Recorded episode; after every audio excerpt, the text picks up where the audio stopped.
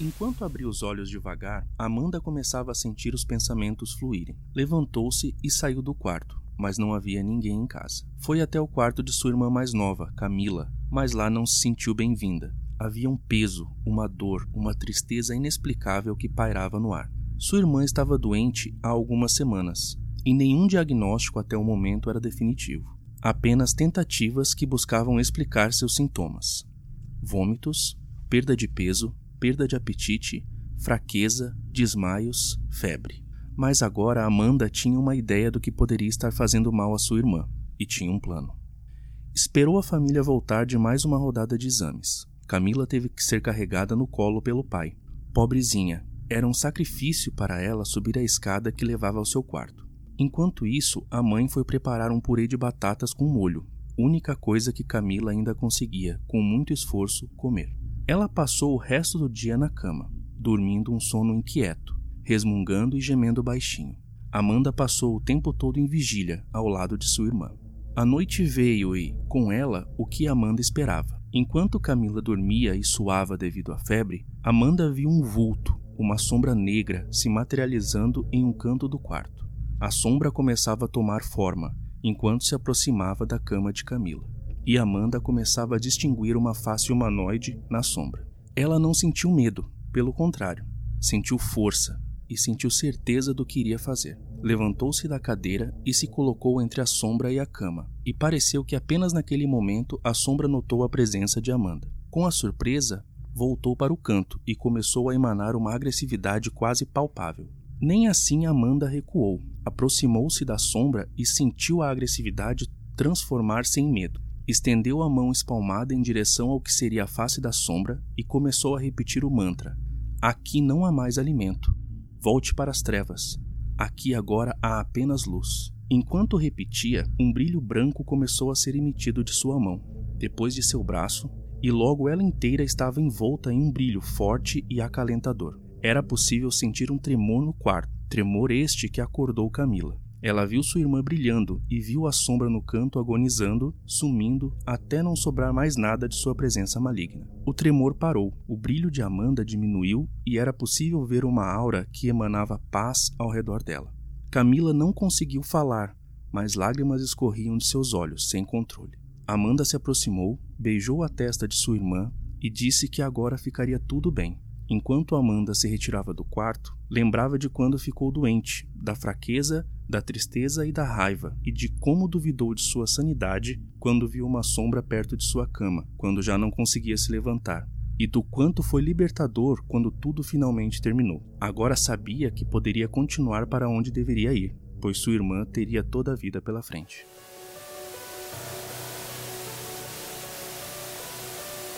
Olá, bem-vindos ao Pesadelando. O conto que vocês ouviram se chama Irmãs e foi narrado por mim. Eu sou o Jota e eu já fiz o Jason de otário. Eu sou a Bruna e eu ainda não sei o que significa sonhar com velhos banguelas. Eu sou o Joseph e eu dou um oi pros alunos que eu tô divulgando o podcast para. Eu sou a Valéria e eu preciso de um gif da boca gigante com bracinhos e perninhas. Se alguém conseguir fazer, manda pra mim, por favor.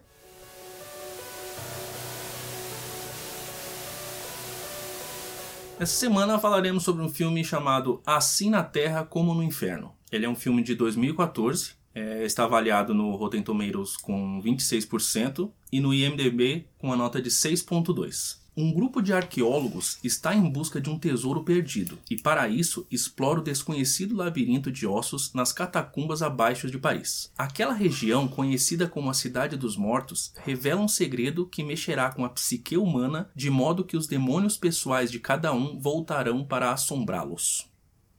Bom, eu achei um filme interessante, não foi o melhor filme que eu já assisti. É, acho que uma média aí entre a nota do Rotten Tomatoes e do IMDB talvez estaria mais ou menos próximo do que eu achei do filme. Achei interessante essa diferença entre a nota do Rotten e do IMDB, né? Porque o Rotten Tomatoes está 26 e IMDB 6.2, tá? Mais do que o dobro. Mas enfim, Eu acho um filme muito bom, ele tem várias referências ao Inferno de Dante, como eles passam por tudo que acontece no filme e o desenvolvimento da história. Eu acho que poderia ser um filme um pouquinho mais rápido, ele demora um pouco para chegar nos pontos importantes, sem efetivamente dar informação que é relevante para a história. É um dos melhores found footage que eu já assisti ever. Eu realmente gosto bastante desse filme. Cara, eu gostei bastante do filme, eu gosto bastante de filme de terror e assim, do estilo, esse é o meu favorito. Não é, obviamente, dos melhores filmes de terror que existem, porque ele não é muito conceito, é mais um filme de terror da massa, sem grandes novidades. Mas eu achei a proposta, a atuação e tudo mais muito interessante, então gostei bastante do filme.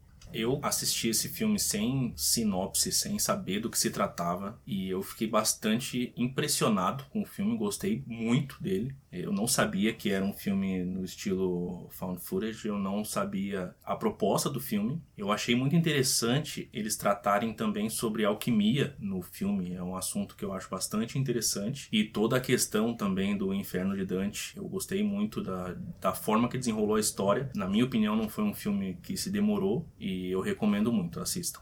Para mim, de 1 a 5, 3. Não é um filme ruim, mas também não é um filme que traz muita coisa nova. Então, para mim, é um filme mediano mesmo. Minha nota para esse filme é um 3.5. A qualidade de produção dele para um found footage é muito boa. O desenvolvimento de história é legal. As conexões que eles fazem entre alquimia e o inferno de Dante é um conceito muito bem executado no filme que muita gente deixou passar despercebido, apesar de terem certos indicadores-chave durante o filme que mostram isso. Para mim, 3.5 é uma ótima nota para esse filme. Ele é realmente bom. É, eu vou me dar a liberdade de dar duas notas. Uma para ele como found footage, que eu vou dar quatro. Realmente, assim, do, do estilo. Eu gostei muito do filme, é o meu favorito e ponto. Mas como filme de terror, eu dou um três, porque traz muita coisa nova no geral. É mais um filme de terror bom, mas também não é tudo isso. Bom, eu não, não sei se eu tô aí um pouco desalinhado com com o gosto da galera, porque no, na review passada eu dei uma nota baixa e a galera foi lá no alto, mas nesse filme eu vou dar uma nota 4.5, porque eu achei ele um filme animal. Os assuntos que ele trata, a forma que ele foi filmado, toda a parte é, found footage, found que, é, footage. que é muito bacana, eu, eu gosto desse tipo de filme. E assim, eu não posso dar spoiler, obviamente, mas eu tive uma interpretação do final que, que é um tipo de final que eu gosto muito. Então, para mim é 4.5.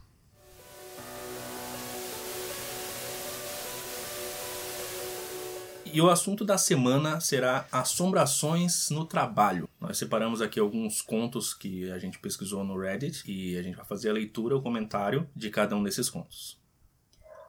Eu tinha 25 anos na época em que isso aconteceu, trabalhando em uma prisão cerca de um ano atrás. Partes da prisão foram construídas no início dos anos 50, mas foram adaptadas com algumas tecnologias modernas, como câmeras e interfones. Os interfones estavam nas celas da prisão, para que os presos, em caso de emergência, pudessem falar com os policiais. Eles estavam equipados com um microfone bidirecional para que o policial pudesse conversar com o preso. Trabalhando aqui, pude ouvir muitas histórias sobre fantasmas e ocorrências incomuns, tanto dos meus colegas de trabalho quanto dos presos. Sendo cara cético que sou, não pensei muito nas histórias. Naquela noite eu estava trabalhando no bloco 200. Era um bloco composto por celas individuais que abrigavam um ou dois detentos, voltados para indivíduos de alto risco e com maior probabilidade de agredir funcionários. Às 9h15, conforme nossa programação habitual, apagamos todas as luzes do bloco e fizemos uma contagem final para garantir que todos os presos fossem contabilizados. Foi no final do meu turno, então estava bastante cansado e pronto para ir para casa. Estava tudo certo, até receber uma notificação no nosso computador de controle indicando que o interfone em uma das celas celas dos presos foi ativado. Eu atendi a ligação e perguntei ao preso o que estava acontecendo, mas tudo que ouvi foi estática e um som metálico estranho. Concluí que era uma falha no sistema. Alguns minutos depois, recebi outra notificação da mesma cela. Eu atendi e novamente perguntei o que estava errado, mas ouvi os mesmos barulhos estranhos e perturbadores. Desta vez, eles eram bem mais altos e assustadores. Desliguei e decidi registrar o problema nas anotações do turno. Cerca de 30 minutos antes do meu turno terminar, recebi outra notificação notificação dessa mesma cela, cela 215. Irritado e pronto para perder a cabeça, atendi a ligação. Dessa vez pude ouvir um som muito estranho, muito diferente das duas outras chamadas. Quase parecia alguém sufocando e lutando pela sala. Eu pulei e contei ao outro assistente do bloco que eu estava ouvindo. Saímos da sala de controle e corremos para a cela. Coloquei minha lanterna na cela enquanto outro policial estava ao meu lado. A cela estava vazia. Meu parceiro sugeriu voltar para a sala de controle para confirmar a fonte da chamada interna, e assim nós fizemos. E logo que entramos na sala, recebemos outra ligação da mesma cela, cela 215, a cela da qual acabamos de voltar. O registro de detentos também confirmou que a cela estava vazia e que nenhum preso estava alojado atualmente naquela cela. Atendemos a chamada pela quarta vez e ouvimos o que parecia ser alguém se debatendo. Era óbvio que não era uma falha e eu honestamente pensei que um detento estava precisando de ajuda, mas a ligação vinha de uma cela vazia que havíamos acabado de verificar. Decidimos percorrer todo o bloco, verificando individualmente todas as celas com nossas lanternas. Todos os detentos estavam dormindo, nenhum deles estava se debatendo ou sufocando. Confuso, voltei mais uma vez à sala de controle e discuti o assunto com o pessoal do próximo turno, e um deles era um sargento que trabalhava na prisão há 20 anos. Ele sorriu e me disse que não estava surpreso. Explicou que cerca de 15 anos atrás, um preso naquela cela morreu por se engasgar com comida. Ele disse que o nome do detento era Amador e ele foi preso por matar seu colega de quarto na faculdade e esconder o corpo no dormitório. O sargento também contou que todos os anos, próximo à data de sua morte, coisas estranhas acontecem naquela cela. De início, aquela história me soava apenas como crendice, mas no meu caminho para casa, repassando os acontecimentos, não consegui encontrar explicações mais lógicas. Procurei informações do que o sargento me contou no meu turno do dia seguinte e confirmei a história. Para minha surpresa, pelo que li, um jovem havia morrido naquela cela, cela 215, por asfixia engasgado com comida. Eu nunca esquecerei aquele turno. Sempre que eu passava pela cela 215 à noite, esperava ver Amador sentado em seu quarto. Eu imagino que já deve ser um estresse gigantesco trabalhar numa prisão à noite. E ter uma prisão assombrada parece ser sensacional. Você tá tranquilo, observando o turno, vendo se tem alguém tentando fazer alguma coisa, quando você recebe inúmeras ligações de alguém morrendo sufocado de novo. Sabe-se Deus quantas vezes. Bom, como o Joseph falou, é realmente um trabalho muito estressante. E eu, como eu tenho uma, uma uma tendência a não acreditar nessas coisas, eu, eu penso que isso pode tornar é, é, suscetível as pessoas de, de acreditarem nesse tipo de coisa. Eu gostaria de até pesquisar um pouco mais sobre o caso, não sei se, se existe algum registro de áudio ou vídeo, porque é difícil eu acreditar só por esse conto. Entendo que a pessoa que narrou realmente acreditou no que ela viu, mas Ouviu. Ou ouviu, obrigado. Mas nem sempre porque uma pessoa acredita é porque é verdade. Profundo isso. Olha, parando para pensar que era uma cadeia e que o cara morreu dentro da cela, pensa na quantidade de energia negativa dentro daquele lugar, bicho. Com certeza tava acontecendo alguma coisa. Eu tô completamente contra o Jota aqui. Tava acontecendo alguma coisa. Se bobear, esse cara saiu amaldiçoado de lá. Vou ter pesadelos essa noite. Pelo menos o cara tinha dentes. Ah, não Quem garante, né? Não tem nada aqui no caos falando sobre isso.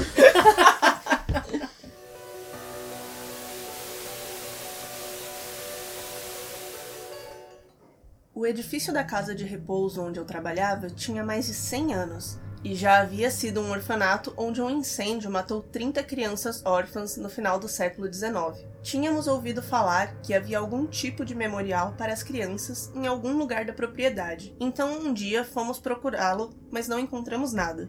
O marido da minha colega era o diretor de manutenção do local, então perguntamos a ele e ele nos disse que as pedras do memorial estavam no quintal da casa ao lado do prédio, que também era propriedade do orfanato. De qualquer forma, obviamente, além das múltiplas mortes do incêndio de um século atrás, as pessoas morrem lá com bastante frequência. Víamos e ouvíamos pequenas coisas de vez em quando, especialmente no turno da noite. Por exemplo, quando uma TV foi ligada em uma sala desocupada, sendo que 15 minutos antes eu estava do lado de fora daquela sala e todas as luzes e TVs estavam apagadas. Os sinos das chamadas de pacientes tocavam em uma sala desocupada ou na sala de um paciente profundamente adormecido. Tínhamos pacientes nos dizendo que viam crianças em seus quartos, e também um paciente mais jovem, um homem adulto, em nosso andar de reabilitação de curto prazo que nos disse que, se a televisão e as luzes se apagassem e acendessem mais uma vez na cama desocupada ao lado dele, ele iria trocar de quarto e ficar mais perto do posto de enfermagem. A coisa mais bizarra que já aconteceu comigo foi quando minha colega de trabalho e eu estávamos em nossos computadores digitando nossas anotações dos pacientes. Nós duas estávamos concentradas, focadas em nossa documentação. Nossa mesa era basicamente um balcão comprido, e ela estava em seu computador a cerca de um metro e meio de mim. Entre nós, no balcão, havia um velho e pesado perfurador de papel. Estava no centro do balcão, longe da borda. Não havia outros objetos no balcão, a não ser aquela coisa antiga. E de repente, do nada, ela cai no chão com um baque gigante e pequenos pedaços de papel redondo voam por toda parte. Vi pelo canto do olho, mas apenas quando ele já estava caindo. Eu sei que minha colega não fez isso, nem moveu qualquer coisa que poderia ter empurrado o furador, porque eu podia ouvi-la digitando enquanto eu estava trabalhando. Ninguém mais estava no posto de enfermagem conosco. Na noite seguinte, eu estava contando a história para os outros colegas de trabalho e, quando as palavras saíram da minha boca, um quadro que estava no alto de uma prateleira caiu no chão do nada, bem atrás de mim. Eu queria entender melhor por que é que os fantasmas gostam de mexer nas coisas e derrubar as coisas e dar cagaço nas pessoas? Será que fantasma é só gente que era bem FDP durante a vida e continua sendo FDP durante a morte e gosta de dar cagaço nos outros? Eles gostam de chamar atenção, sei lá, pensa, você tá lá voando ao redor da pessoa e ela não te nota e você, ah, vou fazer alguma coisa para não me notar então. Pega o furador e joga no chão. Gente, isso é uma, uma força muito maior que vocês estão desconsiderando que é a força da gravidade. As coisas caem. Mas as coisas não caem sozinhas. Tudo bem, só que aí ação de outras outras forças, não necessariamente sobrenaturais. Bom, eu ainda acho que se eu fosse o fantasma, eu ia fazer questão de passar despercebida, porque eu já não gosto muito de atenção. Aí eu vou ficar jogando as coisas nos outros. A não ser que seja alguém bem FDP, aí eu vou fazer questão de jogar as coisas na cabeça.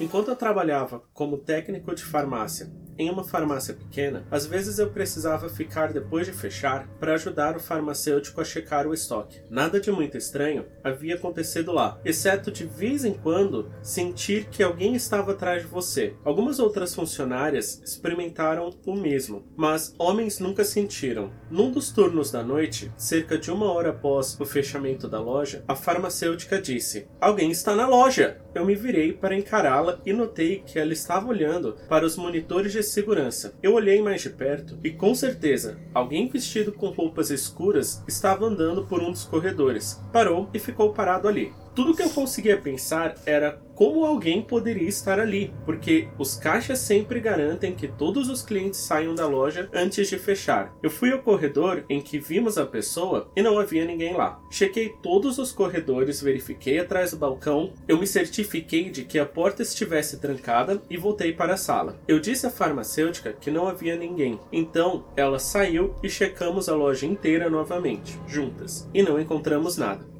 Voltamos a contar os remédios e, como aquela situação me deixou perplexa, fiquei olhando os monitores. Quase uma hora se passou e lá estava ele de novo. Corri até o balcão e o cara estava lá, só que ele não parecia sólido. Tinha um olhar aterrorizado no rosto e sacudia desesperadamente a cabeça. Havia um odor realmente estranho no ar. Não era exatamente ruim, apenas algo que eu nunca tinha sentido antes. Era algo como uma mistura de baunilha e um produto químico de limpeza e queimou minhas narinas. Afastei-me e corri para dizer à senhora que trabalhava com o que vi e a encontrei no telefone com a polícia e depois fomos até a porta da frente para esperar os policiais chegarem. Eles verificaram a loja e disseram que não havia ninguém lá. Então mostramos o vídeo e tudo que disseram foi: Estranho, mas verificamos e realmente não tem ninguém aqui. Colocamos tudo no cofre e saímos enquanto a polícia estava lá para garantir que estivéssemos seguras. No dia seguinte, cerca de duas horas antes de eu entrar no trabalho, o gerente da farmácia ligou para me dizer para não vir trabalhar por alguns dias. A farmácia acabara de ser assaltada e o técnico e farmacêutico de plantão foram atacados por um cara com um taco de beisebol, mas por sorte não foram gravemente feridos. Até hoje, eu ainda acredito que o espírito espírito, fantasma, anjo, sei lá, o que estava na loja naquela noite estava tentando nos proteger, avisando que algo de ruim iria acontecer. Eu achei muito interessante e específico a descrição do, do cheiro. É algo difícil de, de acredito assim, se a pessoa estiver inventando alguma coisa, acho que é ela tem que ter uma criatividade muito aguçada para chegar nesse detalhe. É intrigante, achei uma, uma história intrigante. Nesse ponto, eu acho uma história interessante, mas eu fico meio termo com ela, porque não é exatamente aquela questão de, ah, foi um indício muito específico que, seja lá o que apareceu, deu de que algo ruim ia acontecer. Era só algo que apareceu ou que as pessoas notaram e não sei, não, não vejo relação entre o assalto que aconteceu no dia seguinte com o que ela viu no corredor e nas câmeras de segurança eu achei, assim, o, o, que ela viu muito, muito específico, muito bem descrito e um tanto bizarro. Concordo com você, eu não vejo, assim, não relaciono uma coisa com a outra. O que ela viu, o cheiro, da, da, da com o assalto, sabe? Mas, assim, bizarro e eu achei a reação dela um tanto calma, considerando, olha, tem um cheiro bizarro, um cara bizarro e eu só vou ali correr rapidão e chamar a polícia, né? Eu tinha saído correndo da farmácia e deixado a outra lá sozinha, com certeza. Importante considerar que elas estavam fazendo o quê? Elas estavam guardando e catalogando medicamentos. Vai que algum, algum pó da caixa ali deu aquela misturinha, né? Aí por isso ela sentiu o cheiro esquisito. É, tá tudo no cérebro. Tu vê o cheiro, tu escuta uma luz, qualquer coisa assim. Assim, não só sobre esse caso, mas sobre os outros causos que a gente narrou agora há pouco também, tem uma coisa que, que eu sempre me, me pergunto. No caso da farmácia em si, até que não tanto, porque farmácias não são lugares conhecidos pela cultura popular como lugares estranhos, lugares assombrosos, digamos assim. Agora, quando a gente está falando de um lugar que havia sido um orfanato, onde houve um incêndio e morreram crianças, e agora era uma casa de repouso, aonde também morriam pessoas. O presídio em si, também um lugar estranho, onde também morrem pessoas, e é um, um lugar pela cultura conhecido como não tão legal, né, com energias ruins, vamos dizer assim. O quanto desses causos não são influenciados por esse sentimento, por essa essa questão da pessoa saber que lugar que é, o que que acontece naquele lugar e, e ficar impressionada. Então, a subjetividade do assunto também pode ter algum tipo de influência nesse, nesses acontecimentos, né? Eu tento não desacreditar completamente, eu só me faço questionamentos que eu faria para a pessoa se ela estivesse me contando isso é, com relação à, à subjetividade do local e tudo mais, mas eu busco não desacreditar completamente porque eu já tive uma experiência estranha com isso. Eu estava dentro do carro, não me lembro onde a gente estava indo, mas a gente estava bem na zona norte de São Paulo e meu pai estava dirigindo e parou no farol e eu comecei a sentir do meu lado direito um peso, uma presença horrível horrível dentro do carro, algo fazendo eu me sentir péssima de verdade. E aí, quando eu olho para o meu lado direito, eu estou exatamente do lado do que antes era o Carandiru. E já tinha acontecido o massacre do Carandiru, o presídio já estava fechado, mas ainda estava lá o prédio. E aquela presença eu me lembro até hoje, aquele peso e até dificuldade para respirar. Então, assim, mesmo eu não sabendo aonde eu estava, porque eu estava olhando para o outro lado, eu senti uma coisa muito ruim estando na frente daquele prédio. Então, é uma coisa que me faz não duvidar completamente, só questionar algumas coisas com referência ao local onde aconteceram esses, esses causos.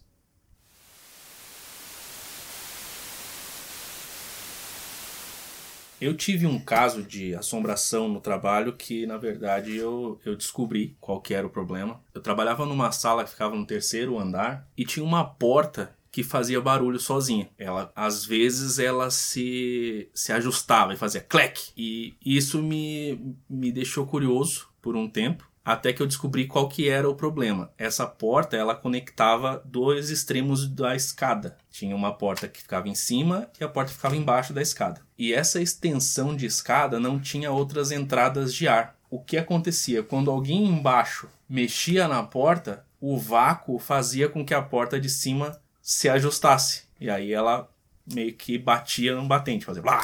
Então, passei a descobrir que tinha alguém querendo ou subir ali, ou então tinha entrado e saído daquela escada, porque eu, eu tinha o sinalizador da porta. Não era um fantasma, era só a ação da, Da pressão do ar. Da pressão do ar. Muito obrigado.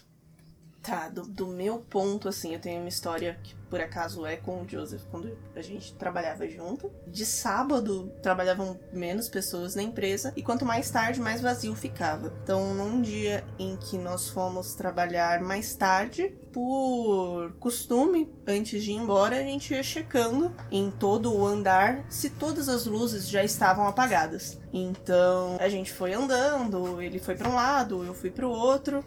E aí eu cheguei até onde ele tava e ele voltou falando em relação à luz do banheiro ter acendido sozinha.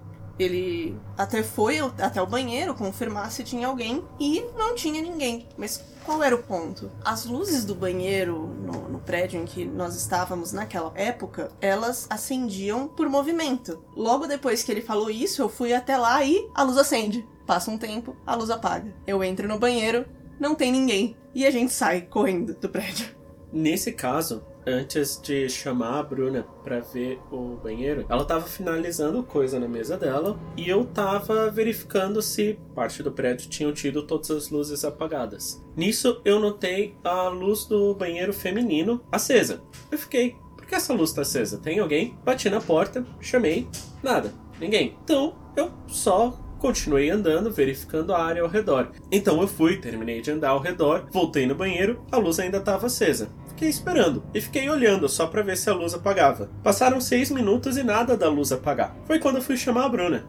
É, foi, foi bem tenso. Não queria ter entrado no banheiro, assim, não teve mais nada nesse sentido em relação à luz.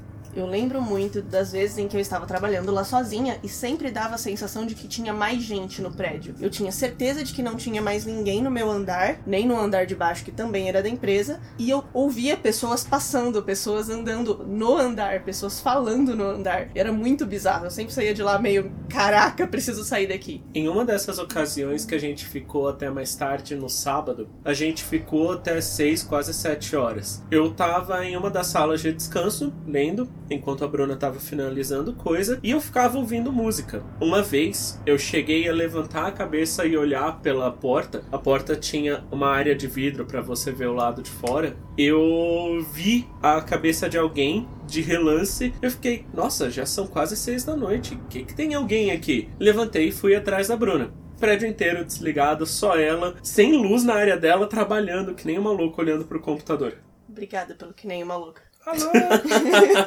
tem mais uma história, mas essa é mais pela, por ser engraçada. Assim, tem uma colega minha de trabalho, que ela é toda gótica do rolê, e por algum motivo aleatório, a gente tinha uma tábua Ouija na área, que ficava ali atrás, só, só na parede, só encostada na parede. E o meu chefe, na época, ele era muito medroso. A gente ficava zoando com a cara dele e tudo mais. Só que ele era aquele tipo de pessoa que virava a madrugada trabalhando dentro da empresa. Enfim, os nossos computadores, eles ficavam ligados durante a noite e a gente sabe como é o Spotify. Se você abre online em qualquer outro lugar, você pode conectar com, com os outros lugares onde você tá com o Spotify aberto. E aí um dia ele tava lá, trabalhando de madrugada, e do nada começou a tocar música no meu computador. Logo em seguida, a Tabuija caiu sozinha. E ele saiu morrendo de medo. Eu lembro dele contando no dia, no dia seguinte, eu gargalhando, porque foi, foi muito bom. Eu, eu me senti muito bem assustando outras pessoas.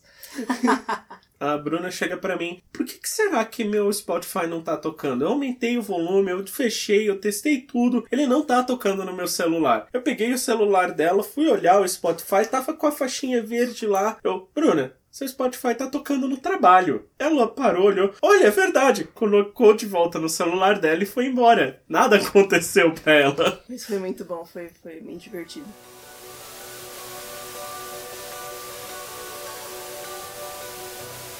É isso aí, galera. Esse foi o episódio de hoje. Eu queria fazer um agradecimento especial pro Érico, lá de Teresina, por estar tá também ajudando a gente a divulgar. Valeu, Érico. Beijinho. É, eu queria agradecer especificamente a minha aprendiz, crush, ouvinte do podcast também, Marcele. Muito, muito, muito obrigada. Sua história de assombração do trabalho não tá aqui, mas por motivos que eu espero que passem logo e eu espero que você esteja bem. Meu agradecimento vai para Malu e pro Gui, colegas de faculdade, amigos muito próximos meus, por divulgar o podcast, dar feedbacks, ideias de histórias novas e eventualmente pelas ilustrações que eu sei que eles vão mandar. Bom, eu é, não vou citar todo mundo que eu recebi aí milhares e milhares de e-mails e contatos, inclusive do além, não do além não. E mas assim, muito obrigado por, por todos os feedbacks que eu tenho recebido, está sendo bastante importante pra gente e continuem nos acompanhando. É, pessoal, valeu pela audiência. Se vocês quiserem mandar o seu caos ou um conto de abertura pra gente, mandem no e-mail pesadelandocast@gmail.com. Entrem em contato com a gente pelas redes sociais, o Instagram, o Twitter, o Facebook e o subreddit é Pesadelando. E durmam bem e tomem cuidado, pois o pesadelo nem sempre termina ao acordar.